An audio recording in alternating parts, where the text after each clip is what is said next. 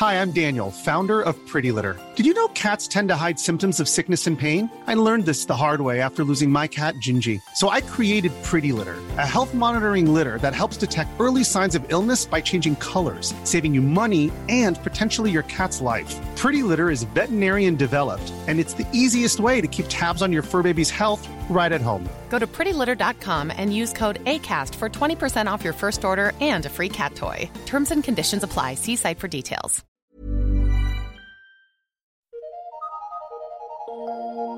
Eu sou Mário Persona e essas são as respostas que eu dei aos que me perguntaram sobre a Bíblia. Você escreveu com uma dúvida, uma pergunta, dizendo o seguinte: O meu marido voltou ao catolicismo, o que eu devo fazer? Bem, a salvação é individual e é um dom de Deus. Você não pode salvar o seu marido. O fato do seu marido ter sido evangélico, como se costuma dizer, não significa que ele fosse convertido a Cristo. Ou poderia até ser convertido a Cristo, mas estar, uh, estar sendo enganado também por alguma igreja evangélica, não sei qual a que você frequenta. O fato é que, uh, de uma forma geral, a Igreja Católica possui as mesmas doutrinas básicas das igrejas protestantes ou evangélicas. Veja que o credo, o credo católico oficial é bíblico.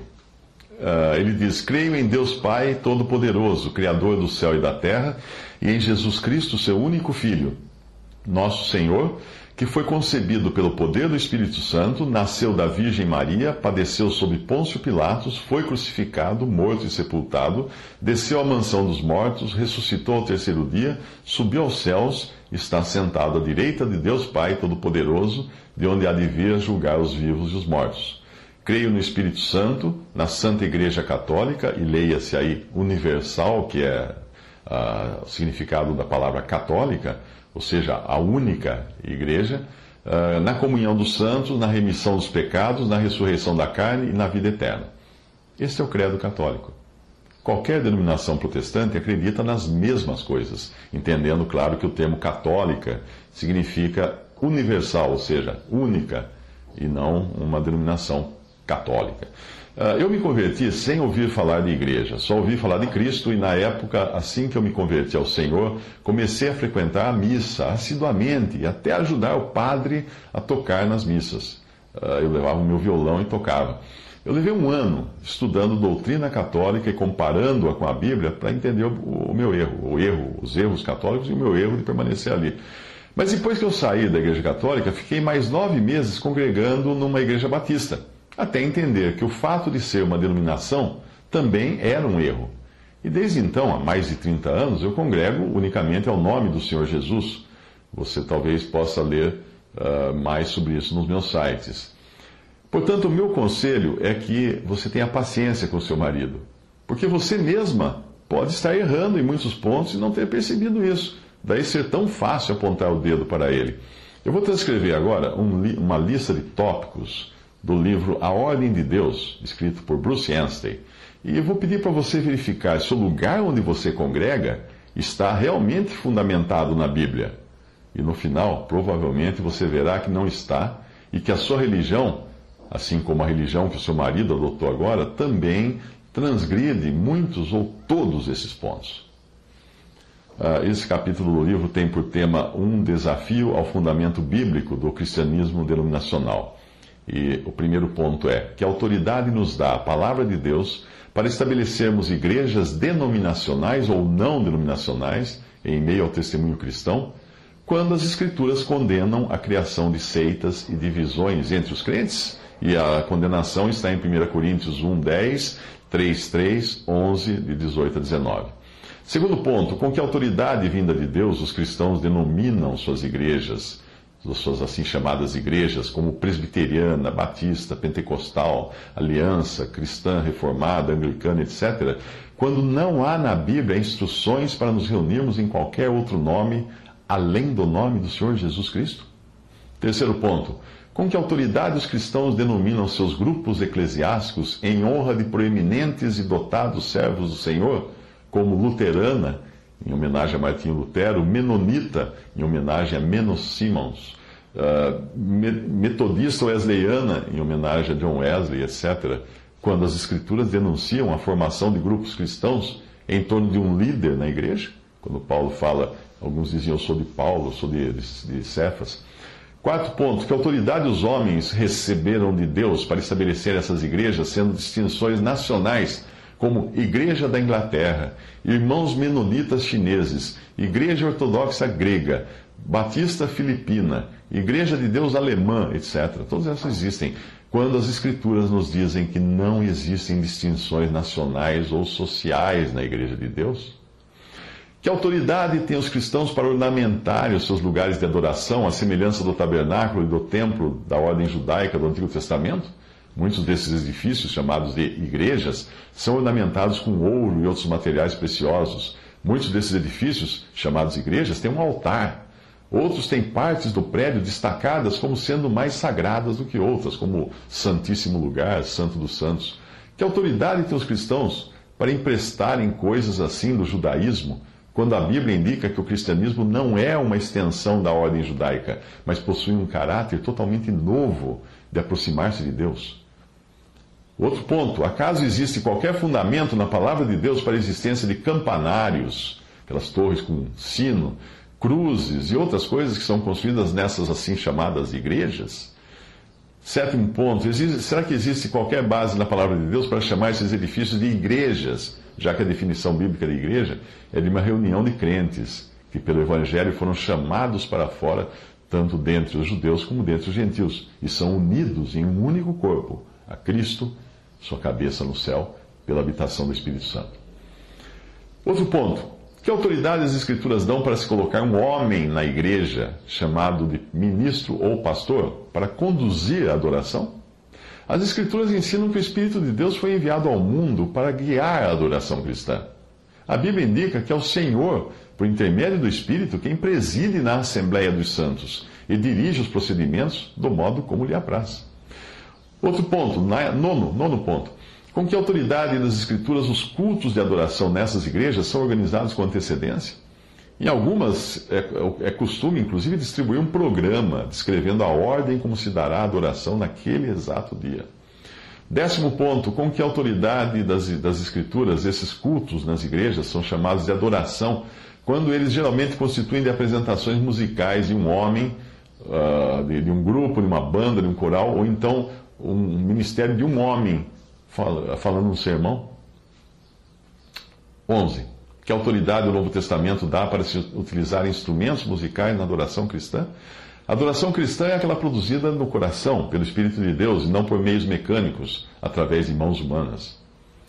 Décimo segundo ponto, com que autoridade das Escrituras são repetidas orações escritas, previamente impressas em livros de oração durante as reuniões da igreja. A Bíblia diz que não deveríamos usar de vãs repetições em nossas orações, mas que essas deveriam ser nossas próprias palavras saídas do coração. 13. Que autoridade há para se ensaiar os salmos, nos chamados cultos de adoração, quando os salmos expressam sentimentos de pessoas que não estavam sobre um fundamento cristão e nem conheciam os privilégios cristãos? 14. Porque a maioria das igrejas celebra a ceia do Senhor uma vez por mês ou a cada três meses, quando o costume da igreja nas Escrituras, inicialmente estabelecido pelo ministério de Paulo, era de se partir o pão a cada dia do Senhor. 15. Que autoridade há nas Escrituras do Novo Testamento para se designar um coro de cantores treinados para ajudar na adoração cristã? 16. Que autoridade há nas Escrituras para o uso de vestimentas especiais durante os cultos de adoração cristã? Os corais costumam estar vestidos assim, e dependendo do lugar, o ministro também usa uma vestimenta característica, alguns até com aquela gola eclesiástica. 17. Que autoridade tem essas igrejas para permitir que mulheres preguem e ensinem publicamente, quando a Bíblia diz que o papel das irmãs não é uma atuação pública na igreja, ou seja, na administração da palavra, ou no ensino, ou na pregação. As Escrituras dizem que elas devem permanecer em silêncio na Assembleia. 18. Que autoridade há para as mulheres dessas igrejas orarem e profetizarem, ou seja, ministrarem a palavra com suas cabeças descobertas, quando a palavra de Deus diz que deveriam cobrir a cabeça? 19. Que autoridade as Escrituras dão para permitir que apenas certas pessoas, como o pastor ou o ministro, se ocupem no ministério da palavra de Deus? Por que não há liberdade nessas igrejas para que todos os que forem capacitados ministrem, guiados pelo Espírito Santo? A Bíblia ensina que quando os cristãos se reúnem em assembleia, Todos os varões devem ter liberdade para ministrar conforme o Espírito Santo, conforme o Senhor guiá-los por intermédio do Espírito Santo. 20. Que autoridade as Escrituras dão para apoiar a ideia de que uma pessoa precise ser ordenada para estar no ministério? Não existe na Bíblia um pastor, mestre, evangelista, profeta ou sacerdote que tenha sido ordenado para pregar ou ensinar. As Escrituras ensinam que o simples fato de uma pessoa possuir um dom espiritual é a sua garantia para poder usá-lo. 21. Que autoridade as Escrituras dão para fundamentar a ideia de que existam hoje no mundo homens que teriam poder para ordenar outros homens como ministros? Onde eles conseguiram tal poder? Esses que ordenam os outros. 22. Acaso existe qualquer autoridade para dar, uh, dar a pessoas títulos de pastor, por exemplo, pastor João, quando nas Escrituras esse dom nunca foi atribuído a alguém como um título, mas sim como um dom? 23. Onde nas Escrituras existe autoridade para se falar, para se fazer de um homem um pastor de uma igreja local, quando as Escrituras nunca falam do dom de pastor como um ofício local? 24. Com que autoridade das Escrituras os assim chamados ministros se denominam, se denominam assim mesmos reverendo, quando a Bíblia diz que reverendo é o nome do Senhor? Salmo 111, 9, na versão inglesa. Alguns clérigos adotam o nome de padre, que significa pai, apesar das Escrituras deixarem claro que não deveríamos chamar ninguém de pai no sentido religioso da palavra. Outros adotam o título de doutor, que significa mestre ou instrutor em latim, quando as Escrituras também dizem para não procedermos assim, em Mateus 23, versículos 8 ao 10. 25. Seria a escolha do seu pastor ou ministro por uma igreja eh, como é normalmente feito, seria essa uma prática com base nas Escrituras? O procedimento usual é que o candidato a pastor seja convidado por uma igreja para ter a oportunidade de provar que é qualificado para o posto, ministrando alguns sermões. Se a sua pregação for aceitável, então a igreja, geralmente através de um corpo de diáconos, irá elegê-lo para ser seu pastor local. Estaria esse procedimento de acordo com a palavra de Deus? 26. Onde nas Escrituras há autoridade para essas igrejas escolherem seus anciãos, não existe na Bíblia uma única igreja que tenha escolhido os seus próprios anciãos. 27. Com que autoridade das Escrituras as igrejas tornam alguns dias santos e observam festas cristãs como Sexta-feira Santa, Dia de Todos os Santos, Quaresma, Natal, etc. As Escrituras dizem que o cristianismo não tem nada a ver com épocas e dias especiais. 28.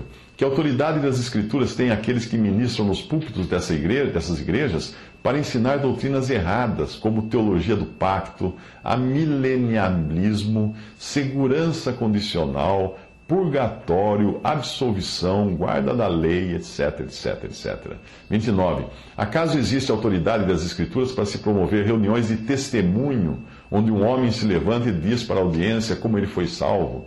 geralmente descrevendo a sua vida pregressa de pecados.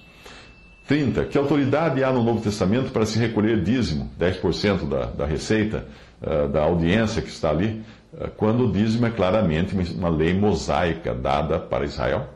31. Onde há nas Escrituras base para campanhas para se levantar fundos e pedir doações de audiências mistas de salvos e perdidos nessas igrejas? A Bíblia indica que os servos do Senhor não tomavam coisa alguma das pessoas deste mundo, que não eram salvas, quando eles pregavam o evangelho a elas. Isso está em 3 João, versículo 7. 32. Seriam os seminários e escolas bíblicas o modo de Deus preparar um servo para o ministério? Conceder e receber diplomas e títulos como doutor em divindade seria uma prática fundamentada nas Escrituras? A Bíblia diz que não devemos dar títulos honoríficos uns aos outros. 33. Será que existe qualquer fundamento na palavra de Deus para essas igrejas enviarem ministros e pastores para um determinado lugar para executarem uma obra para o Senhor? Nós costumamos ouvir comentários como: o pastor Fulano foi enviado por tal organização. As Escrituras mostram que Cristo, a cabeça da igreja e Senhor da seara, é quem envia os seus servos para a obra que preparou para eles, por meio da direção do Espírito. E que a igreja deve tão somente reconhecer isso, estendendo ao servo a destra da comunhão. 34. Onde nas Escrituras nós vemos a ideia da igreja ser uma organização que ensina Nós costumamos ouvir pessoas dizendo: a nossa igreja ensina isso, isso, aquilo. Na Bíblia não vemos a igreja ensinando, mas sendo ensinada por indivíduos que são levantados pelo Senhor. Tudo isso está no livro A Ordem de Deus, de Bruce Anstey, que você encontra também para baixar na internet.